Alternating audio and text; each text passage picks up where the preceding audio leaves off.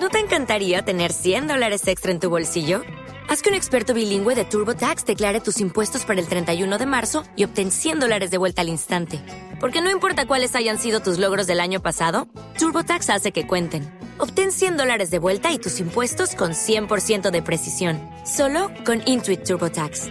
Debes declarar para el 31 de marzo. Crédito solo aplicable al costo de la presentación federal con TurboTax Full Service. Oferta sujeta a cambios o cancelación en cualquier momento.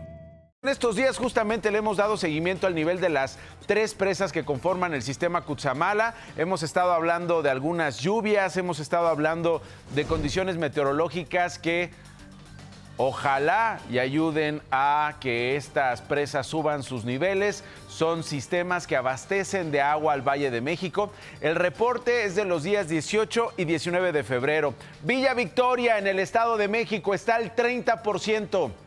La presa El Bosque en Michoacán, 59%.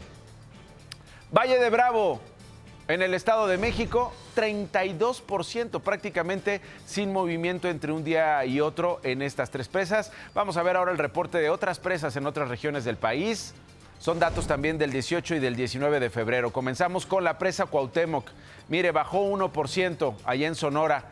Una, eh, registró una ligera pérdida de 1%. La presa El Infiernillo en Michoacán se mantiene en 68%. La Necaxa en Puebla incrementó 5%, mire, de 86 a 91% seguramente por las condiciones meteorológicas de las últimas horas. Para hoy se esperan lluvias fuertes en Baja California, mientras que en el sur del país se presentarán lluvias aisladas en Veracruz, Oaxaca, Chiapas y Tabasco. Ayer así amaneció Jalapa, mire, después de las precipitaciones del fin de semana y el frío intenso provocado por este Frente Frío número 35.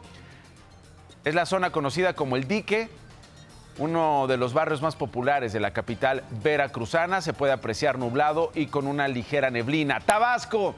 Ahí se reportó la colisión de cuatro autos debido al exceso de velocidad y el pavimento mojado en la carretera principal de la ranchería Saloya en Nacajuca. Afortunadamente no hubo lesionados.